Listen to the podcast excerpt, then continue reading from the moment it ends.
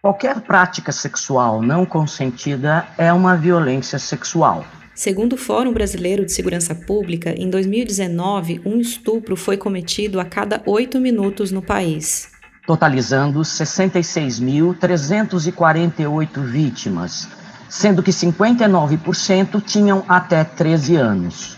Um estudo do Instituto de Pesquisa Econômica Aplicada, o IPEA, estima que cerca de 7% dos estupros resultem em uma gravidez. E no Brasil, a interrupção da gestação em caso de estupro é um direito desde 1940. Eu sou Marisa Sanematsu, diretora de conteúdo do Instituto Patrícia Galvão. Eu sou Eliane Barros, editora de conteúdo, e este é o podcast da agência Patrícia Galvão.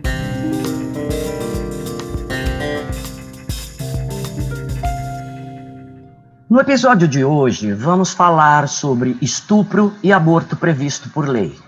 O Instituto Patrícia Galvão realizou uma pesquisa sobre este tema, em parceria com o Instituto Locomotiva. E agora vamos apresentar alguns dados que mostram o que as mulheres e homens que participaram da pesquisa pensam sobre o estupro de meninas e mulheres e também sobre a interrupção de uma gravidez resultante de um estupro. E para analisar esses dados e fazer comentários, hoje nós temos aqui a presença da defensora pública Flávia Nascimento e da enfermeira e pesquisadora Emanuele Góes. Muito obrigada pela presença de vocês. Eu peço que vocês se apresentem, por gentileza, para quem está nos ouvindo. Olá, muito prazer. Eu sou a Flávia Nascimento, sou defensora pública desde 1999, atuo na defesa dos direitos da mulher vítima de violência doméstica desde 2011. Para fazer essa atuação específica e humanizada, eu me vi obrigada a me qualificar para poder garantir essa, essa defesa diligente, né, com essa perspectiva de gênero. E, e, a partir daí venho cada vez mais me qualificando e buscando aprimorar o meu trabalho para oferecer, para poder oferecer essa prestação da assistência jurisdicional integral e gratuita a todas as mulheres em situação de violência de gênero.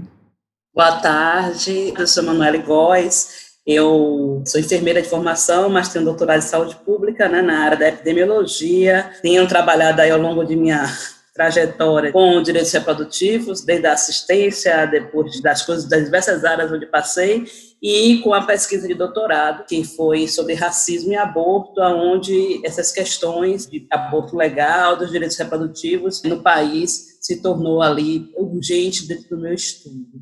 Então, eu tenho debruçado, né, ao longo do tempo, a discussão sobre direitos reprodutivos, violência contra mulheres e, em especial, adolescentes. E aí eu tenho pensado um pouco o projeto que eu vou começar sobre maternidade na adolescência, para poder pensar também a discussão do aborto legal para esse público, né, de adolescentes de 10 a 14 anos. Obrigada, Emanuele. Obrigada também, Flávia. Muito bom ter vocês aqui hoje. Tenho certeza de que o nosso papo vai ser bastante produtivo. Eu vou começar falando um pouco sobre a pesquisa Percepções sobre Estupro e Aborto Previsto por Lei que teve como objetivo produzir dados para dar visibilidade e estimular o debate público sobre a importância de se garantir o acesso ao direito de interromper, de forma segura e um serviço público de saúde, uma gestação decorrente de um estupro.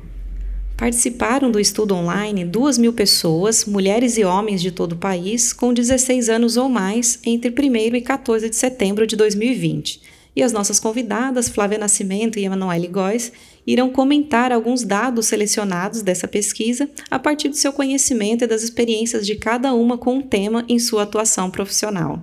Bom, vamos começar então falando sobre o medo do estupro e como esse medo está presente no cotidiano das brasileiras. 99% das mulheres entrevistadas disseram ter medo de serem vítimas de estupro, sendo que 78% afirmaram ter muito medo. Para a população brasileira, o estupro está entre os principais problemas que as mulheres enfrentam no país, ao lado da violência doméstica e do assédio sexual. A maioria das mulheres e dos homens disseram considerar que estupro é sinônimo de relação sexual sem consentimento. e 84% concordam que o estupro é sempre culpa do estuprador, não importa o comportamento da mulher ou sua roupa.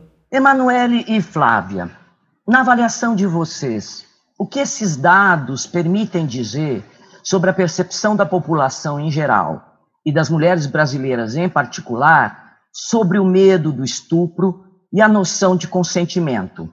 Esses dados se confirmam pela experiência de vocês? Bem, pela experiência, esses dados eles é, se confirmam porque as mulheres têm medo, né, mesmo o tempo todo. E aí todos os códigos que a gente aprende e, isso é geracional, que a gente aprende com, com as nossas mães, com as vizinhas, com a comunidade, como isso é construído para que a gente se proteja desse medo. Então, ao invés da gente pensar na pessoa que causa a violência, a gente pensa meios de não ser vista porque sabe que a possibilidade de acontecer é muito alta. 85 acha que as mulheres são vítimas, mas você tem aí 15% que acha que não, né?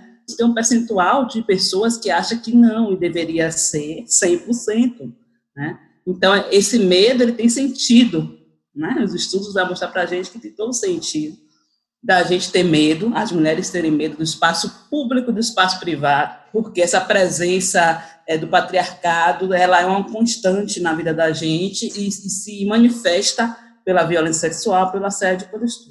Então, eu acho que isso confirma mesmo. Eu confesso que eu me surpreendi com essa percepção do público que respondeu à pesquisa, sobretudo no que diz respeito ao consentimento, essa noção do consentimento.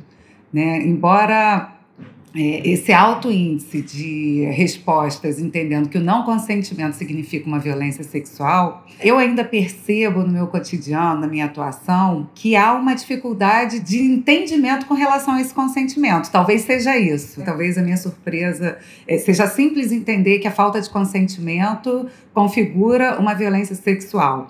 Mas qual é esse consentimento? Né? O que, que demonstra essa falta de consentimento que talvez seja de difícil percepção pela população em geral. A Emanuele estava falando, eu lembrei daquele ditado: prendam suas cabras que meu bode está solto.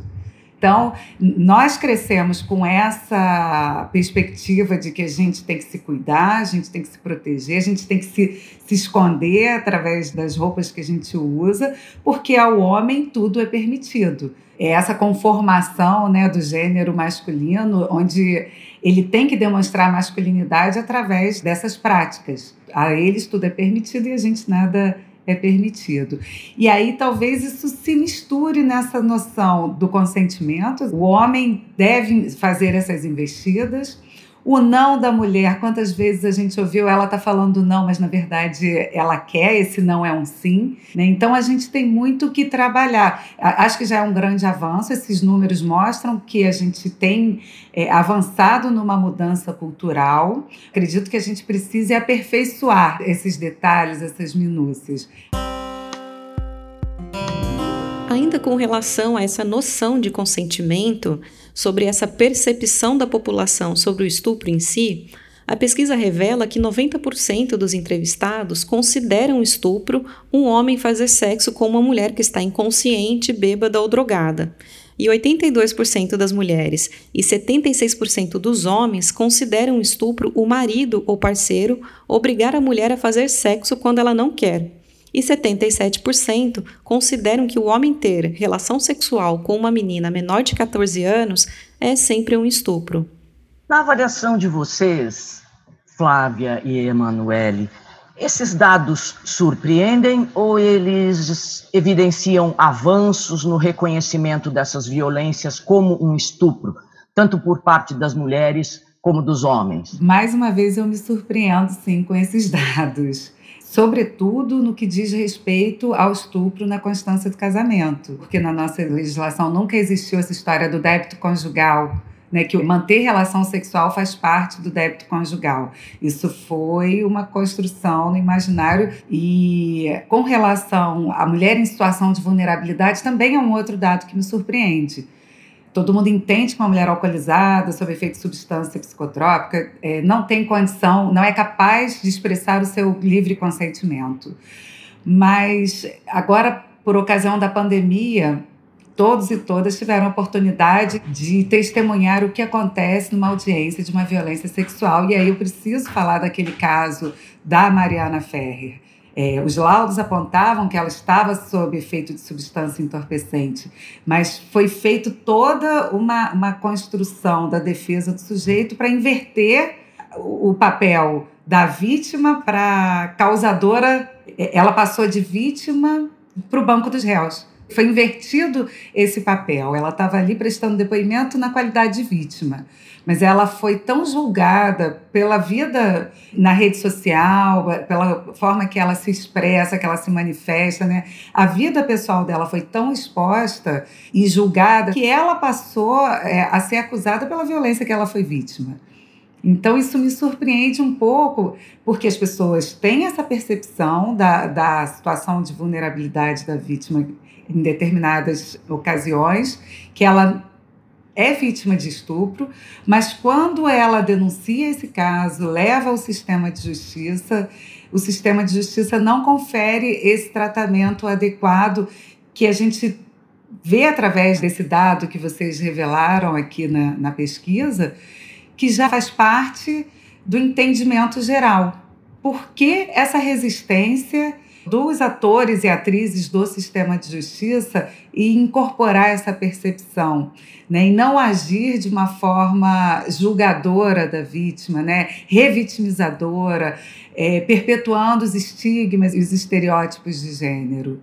Então, a gente percebe que a sociedade está avançando né, nesses entendimentos, nessa compreensão, mas a gente ainda tem um sistema de justiça muito amarrado a um passado e há um passado pautado no nosso sistema colonial da época que nós éramos regidos pelas ordenações filipinas, que tinha um dispositivo legal que determinava que a vítima de violência sexual, para comprovar o ato, ela teria que gritar no momento e comprovar é, que era virgem, ou seja, todo esse ônus ainda recai sobre as vítimas é, a gente consegue pensar mais nos nossos direitos como sociedade do que como instituição. Porque a instituição que aplica ainda se mantém nesse modelo que a Flávia trouxe, e aí vale para tanto para o campo do direito como da saúde. E aí o um exemplo, né, também pensando no exemplo nesse contexto da pandemia que ganhou bastante evidência da menina de 10 anos, do Espírito Santo, que como é que a religião se tornou um direito soberano, porque se a gente não faz o engajamento do movimento de mulheres, do movimento feminista, não faz o engajamento, a menina não consegue acessar um direito, que ali o aborto era um aborto legal, e todo o cenário montado parecia uma situação de aborto ilegal. Então, a gente tem um avanço da sociedade, da compreensão, você compreender, ter a percepção, e isso ser aplicável na vida das pessoas em relação ao direito ali concretamente, é outro passo, né, que a gente precisa saber se essa mesma pessoa que diz que tá bom, é sim, é, eu entendo isso, a violência sexual, o estupro, eu entendo tudo isso, mas aí eu sou enfermeira da maternidade, quando a mulher está parindo e a outra está com, com abortamento, eu vou dizer não, o importante aqui são as que estão parindo. Né? Então, como é que a gente faz com que isso seja concreto, seja real, que as pessoas, de fato, atuem a partir dessa perspectiva de que ela compreende, mas não tem nada a ver com ela. Eu compreendo, mas não, tem nada a ver comigo. Né? Não tem mesmo a ver com a pessoa, tem a ver com o direito das pessoas, e se você é instituição, você aplica a partir desse lugar de instituição que você representa. Eu sou enfermeira de maternidade ou de um serviço de aborto legal, eu sou a instituição, eu não sou evangélica, eu não sou candomblessista, eu não sou, né, não sou de partido político. Muito obrigada pelos comentários. Passando agora para o próximo bloco, nós vamos refletir sobre a percepção da população, sobre o perfil das vítimas, dos agressores e também dos locais onde os estupros acontecem. Para 93% dos entrevistados, quem costuma ser o agressor de meninas que são vítimas de estupro é um parente ou uma pessoa próxima da família. E para 90%, a maioria dos casos de estupro de meninas acontecem dentro de casa. Já no caso das mulheres adultas, para 60%, o agressor é um conhecido e, para 65%, o estupro acontece fora de casa. E para 81% das mulheres e homens entrevistados pela pesquisa, o isolamento social em razão da pandemia contribuiu para aumentar os casos de estupro dentro de casa. Na opinião de vocês, essa visão de que os estupros de meninas costumam acontecer dentro de casa e que os agressores são conhecidos, diferentemente do que no caso das mulheres adultas, Essa visão mostra que a população percebe a situação de maior vulnerabilidade dessas meninas, em especial neste momento de maior isolamento social? As pesquisas nacionais e internacionais mostram que as violências elas são cometidas em grande parte nos espaços domésticos para meninas e para mulheres. É claro que aí as meninas vão estar sobre duas opressões, né, que é de gênero e de geração. Né? Então isso vai se manifestar de forma mais aguda e vai ser em maior percentual para as meninas. Mas as mulheres também estão nesse mesmo conjunto de quem é, são vítimas da violência, do estupro no espaço doméstico. Né? De fato, vários dados estatísticos nos revelam que é, as meninas e adolescentes estão mais suscetíveis à violência sexual no espaço doméstico. Mas eu também acredito, e aqui eu não tenho um dado para revelar isso, é muito da minha experiência, da minha atuação no atendimento cotidiano de mulheres, que há uma subnotificação muito grande da violência sexual no ambiente doméstico, na violência sexual contra a mulher no espaço privado. Primeiro, por conta é, dessa falsa noção de que manter relação sexual é um dever conjugal. Nos atendimentos, nas conversas, eu percebo, eu vejo como isso ainda permeia o imaginário das mulheres, sobretudo aquelas que são vítimas de violência de forma recorrente. A gente vai conversando, muitas vezes essas mulheres buscam o atendimento da defensoria quando tem uma violência física. Quando está nesse lugar de prestar assistência jurídica à mulher em situação de violência, a gente tem que praticar muito a nossa escutatória. Eh, a gente tem que sentar ali e ouvir, porque ela não vai me contar apenas aquele fato, ela vai me contar uma história de vida permeada de violência. E ali a gente percebe que vários atos de violência que ela vinha sofrendo ao longo da vida foram naturalizados, inclusive a violência sexual. Emanuele já deva ter se deparado com isso na saúde. Mulheres que contraíram HIV do marido. Eu atendia uma mulher, ela tinha HIV, ela falou que adquiriu do marido e o marido se recusava a usar preservativo. Lá na Lei Maria da Penha está bem definida que é a violência sexual. E isso que esse homem fazia era uma violência sexual. Ela exigia o preservativo e ele dizia que não ia usar. Quantas histórias nós ouvimos de homens que se recusam a usar um preservativo? Então, talvez não exista essa percepção por nós, mulheres, das diversas formas que uma violência sexual pode se configurar. Talvez esse número não é um número inexpressivo, é um número alto, mas talvez seja muito maior do que o número que já se revela. Né? E acredito que nesse período do isolamento social isso tenha se intensificado muito e a subnotificação tenha sido maior ainda, porque as mulheres tinham muita dificuldade de acessar o sistema de proteção, né? as instituições que poderiam auxiliar numa alternativa para sair dessa situação de violência. Na nossa experiência, Aqui no Rio de Janeiro, muitas vezes essas mulheres só conseguiam chegar ao sistema de saúde. Embora tenha sido um sistema sobrecarregado por conta da pandemia, era onde elas encontravam uma porta aberta e o sistema de saúde fazia essa conexão com a defensoria para a gente prestar o atendimento. Né? Então, acho que a gente tem que ter esses vários fatores aí para analisar esses dados, para pensar nesses dados. A pesquisa também captou a percepção da população sobre quais grupos de mulheres são considerados mais expostos ao risco de, de um estupro. E 56% consideram que as mulheres negras são as principais vítimas de estupro no Brasil. E essa percepção é maior entre as mulheres e homens negros entrevistados. Ela sobe para 61%. Na avaliação de vocês, Flávia e Emanuele, o fato de as mulheres negras serem consideradas as principais vítimas de estupro pode ser atribuído ao problema de racismo estrutural no país? Sem dúvida.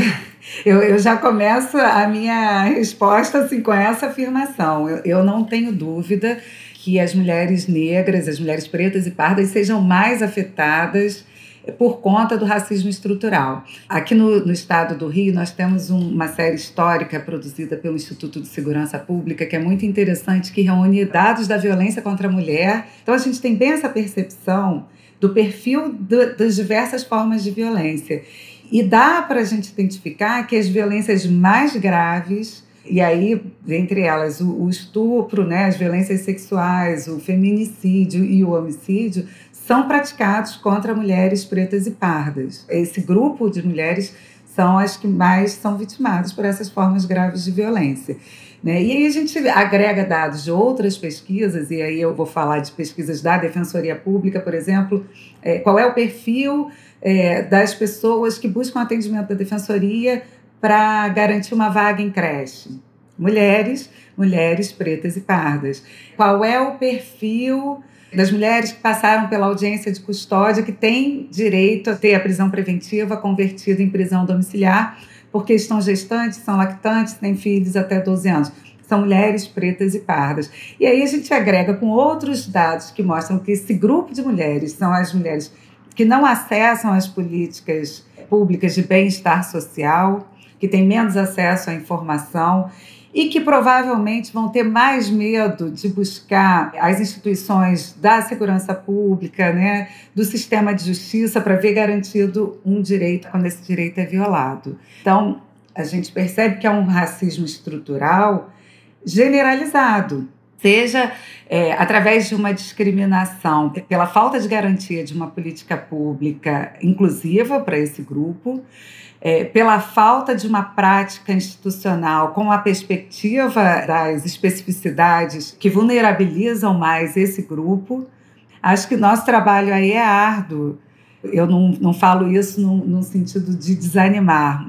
De fato, a gente vem conseguindo já pautar esses temas no, no âmbito das instituições, o que já é um caminho para a gente promover mudanças.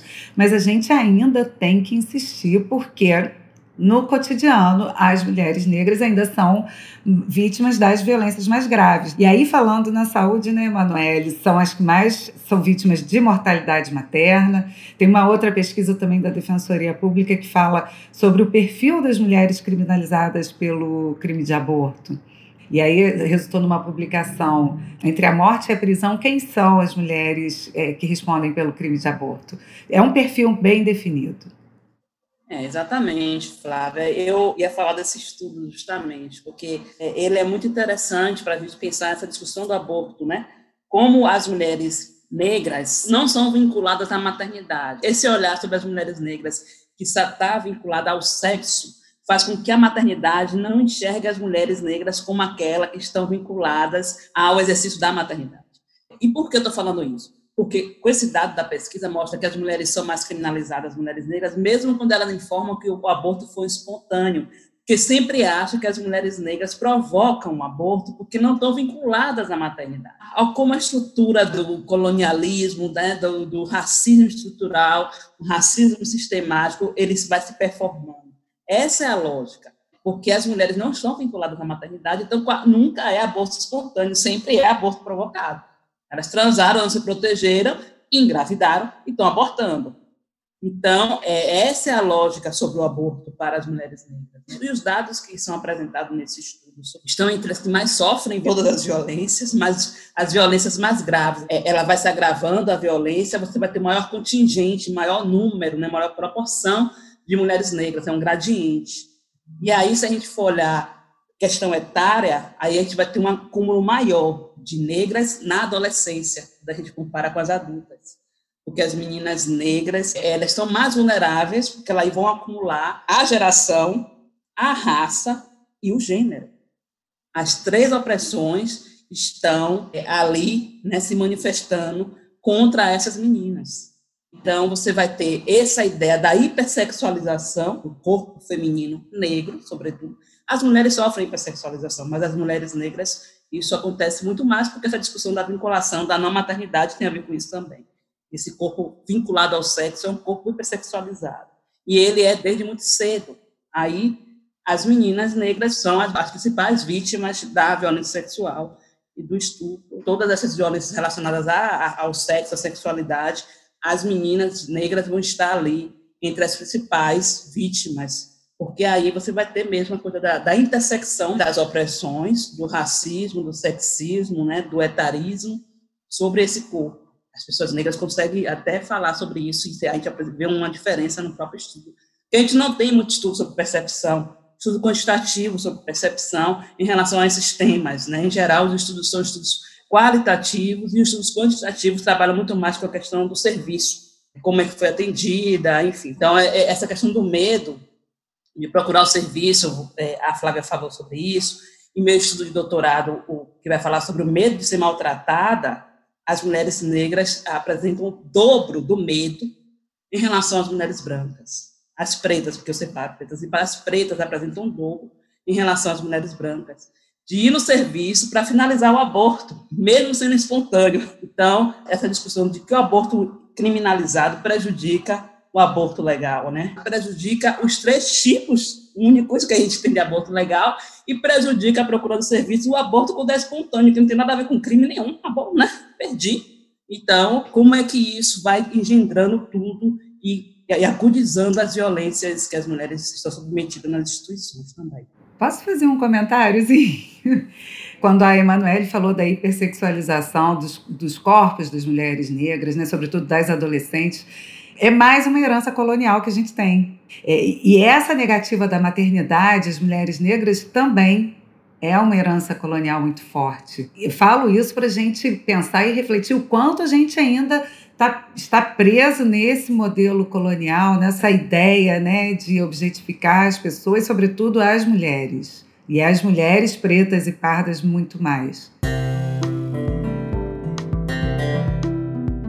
E então, para finalizar, agora vamos trazer alguns dados da pesquisa sobre a opinião da população brasileira sobre a gravidez depois de um estupro e o direito das vítimas de interromperem essa gestação de forma segura e em um serviço do SUS. 82% dos entrevistados concordam que o aborto deve ser permitido em caso de estupro. 94% são favoráveis que, em casos como o da menina capixaba de 10 anos, que foi estuprada e engravidou, a gestação possa ser interrompida. E 88% consideram que toda cidade deveria ter serviços públicos para interrupção de uma gestação decorrente de estupro. A maioria da população reconhece que as vítimas de estupro que ficam grávidas têm, por lei, o direito de interromper essa gestação e que toda cidade deveria contar com serviços públicos para garantir esse direito. Isso mostra a importância de se valorizar e também investir em, em mais serviços de assistência e acolhimento a essas mulheres vítimas. É, Emanuele, quais são as formas de apoio que as vítimas podem procurar e como que elas funcionam? É isso, a gente ficou até discutindo sobre isso, né? Sobre como as pessoas têm a percepção, mas como o serviço ainda não responde. Essa é a questão. Eu entendo, eu acho que, tô, que tem direito a mulher, tem direito a, a menina, mas se isso eu sou um profissional de saúde e eu tenho que realizar, porque para que esse direito seja efetivado, precisa do mediador. E o mediador, nesse caso, é o médico, é o serviço de saúde, a médica, a enfermeira, são as pessoas que trabalham na saúde. E aí é nessa hora que a tal da objeção de consciência vem e interrompe o direito.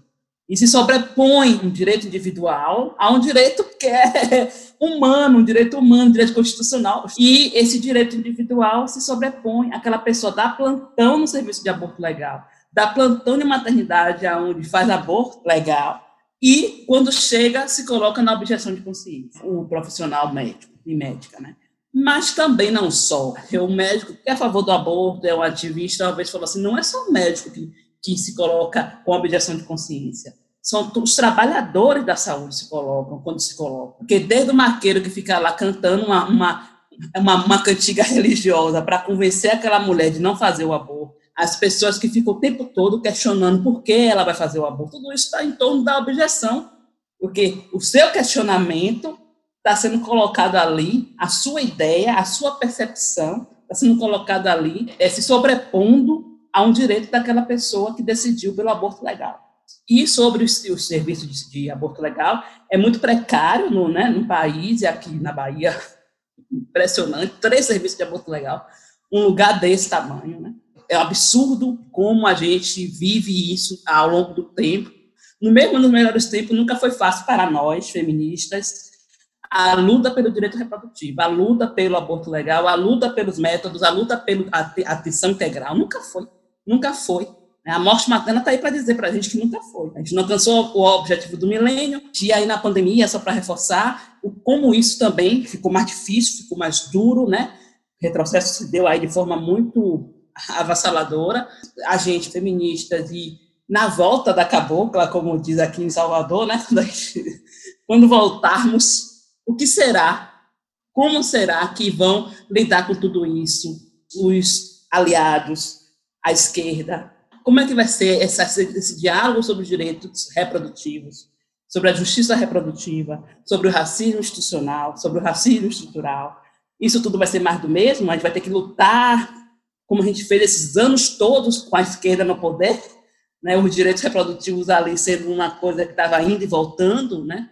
O aborto legal entra entre esses procedimentos realizados, tinha lá aborto legal. Bastou os evangélicos reclamar, Dilma tira. Foi isso que aconteceu, uma das várias coisas que aconteceu, teve uma dessas. É isso que eu quero pensar, porque eu acho que o que a gente está vivendo hoje está dado, não tem jeito. A gente está num negócio que não tem para a gente falar com essas pessoas que estão aí.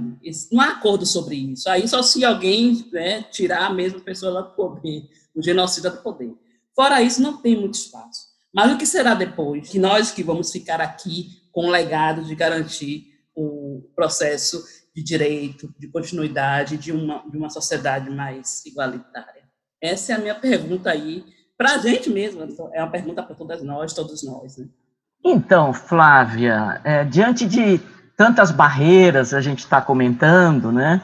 É, você pode falar um pouquinho para gente qual é o papel da Defensoria Pública quando essas meninas e mulheres que sofreram estupro e gravidaram têm o acesso a seus direitos negados. O que, que pode ser feito? O que, que elas podem fazer e o que, que a defensoria pode fazer por elas? Então, primeiro, eu preciso falar que toda pessoa vítima de violência sexual tem o direito de ser atendida pela Defensoria Pública. Dentre as nossas é, atribuições institucionais, lá definidas na Lei Complementar 80, que é a nossa lei orgânica, é, está lá definida a assistência às pessoas vítimas de violência sexual.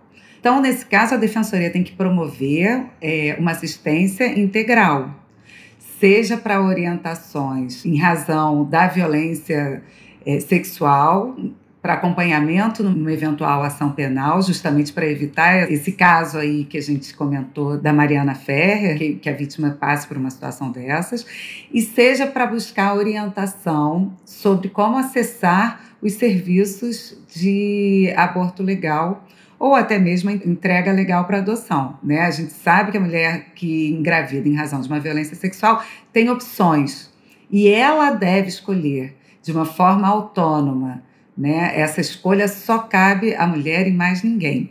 Então, essas informações ela deve obter no próprio serviço de saúde quando ela busca logo em seguida a violência sofrida. Havendo negativa nesse atendimento, constatada que essa mulher engravidou em razão daquela violência sofrida. Se o serviço de saúde, de uma forma indevida, negar o procedimento, porque não existe é, na lei nenhuma exigência para que essa mulher registre ocorrência, né? Aqui no Rio de Janeiro a gente fala em registro de ocorrência, em outros estados faça o BO, né? O boletim de ocorrência. A lei não exige, nem as normas técnicas. Então, se o serviço de saúde exige um registro de ocorrência, primeira coisa, busca a defensoria pública. É, não para ajuizar uma ação, porque assim como não há exigência de um registro de ocorrência para realizar o procedimento, muito menos de uma decisão judicial autorizando aquilo que já está previsto por lei. Né? A gente já tem a previsão legal garantindo esse direito às mulheres vítimas de violência sexual, em casos de grave risco de vida para a mulher, e uma decisão jurisprudencial do STF nos casos de feto anencéfalo. Então, não há dúvida quanto a essas situações. A gente ainda pode até discutir um pouco os casos que não sejam de violência sexual, porque a gente precisa de toda uma documentação garantindo essas condições, né, Emanuele? O grave risco, é, o feto anencéfalo. Mas a violência sexual basta a palavra da mulher. Mas, infelizmente, a nossa palavra até hoje é muito questionada, porque a mulher é mentirosa, a mulher é ardilosa, né? a mulher engana. Toda essa construção aí que fizeram em torno da nossa palavra que prejudica o nosso acesso aos nossos direitos. Então, não cabe ao profissional de saúde questionar a palavra da mulher. Não cabe a algum ator ou atriz do sistema de justiça, principalmente defensores e defensoras públicas, questionar a palavra da mulher, indagar se essa mulher está mentindo ou não. Né? A mulher que busca um serviço de aborto legal, ela está numa situação de hum, fragilidade muito grande. Não é uma escolha fácil na vida de nenhuma mulher. É, ela já está sofrendo por buscar essa alternativa que a lei prevê, que a lei garante. E a gente não pode colocar obstáculos no acesso a esse direito. Então, a Defensoria Pública. É, aqui no Rio de Janeiro, nós oficiamos a unidade de saúde informando que a lei garante esse direito.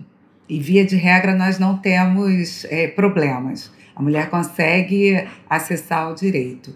Em raríssimos casos, a questão do aborto legal é judicializada, principalmente quando não é numa dessas três hipóteses, quando se faz uma analogia à hipótese do feto anencéfalo. Né? E aí nós temos decisões em todos os sentidos, porque essa questão da objeção de consciência, a, a, influência da religião no atuário institucional também afeta os atores e atrizes do sistema de justiça. Eu deixo essa mensagem: não deixem de buscar a assistência da Defensoria Pública. Aqui no Rio de Janeiro também não temos tantos serviços, acho que estamos um pouco melhor do que na Bahia, mas também concentrados na capital e região metropolitana. Para o interior é um serviço totalmente inexistente. Então, isso também já é uma outra grande barreira para as mulheres acessarem esse direito. Muito obrigada, Flávia. Muito obrigada, Emanuele, pelos comentários de vocês. É, para encerrar essa nossa conversa, eu gostaria de pedir para vocês duas que deixassem um comentário final, deixassem um recado sobre esse tema para quem não está nos ouvindo. Eu, primeiro, gostaria mais uma vez de agradecer o convite né, do Instituto Patrícia Galvão para esse diálogo, esse diálogo muito prazeroso entre Eliane, Marisa e Flávia. Eu sou entusiasmada pelo Instituto, né, sempre acompanho né, a, a, as as, é, todas as ações do Instituto Patrícia Galvão, eu sempre tenho, ao longo do meu tempo aí, acompanhado, até porque eu sou blogueira, então muita coisa que Patrícia me interessa e eu termino também é, tendo esse, esse, esse acesso, nessa né, relação. A gente precisa pensar com esse estudo, é um estudo que pode nos dar várias é, ideias de como atuar diante desse cenário do que é aborto legal, né, do que é violência sexual, do que é estupro no Brasil, dar esse espaço, quanto mais publicizado, melhor. Eu acho que o resultado desse estudo mostra que as feministas têm uma atuação importante na informação, na comunicação, porque mesmo que a gente esteja em processo de tanto retrocesso do ponto de vista institucional, né, político, mas a, a gente tem feito tanta coisa nas redes que tem impactado a sociedade. Então, a gente está no caminho certo mesmo. Que bom. Eu fico feliz em ver esse resultado porque isso dá algum sinal, né, que a gente está fazendo a coisa certa. Demora, porque é um processo que é secular, né, praticamente, sobre as mulheres, sobre nossos corpos. Não foi ontem, tem muito tempo tudo isso construído. Então, eu fico muito feliz em participar desse podcast e me coloco à disposição para outros bate-papos, outros podcasts e outros tipos de diálogo com vocês e com as outras, e com quem vier, com quem estiver aí escutando também.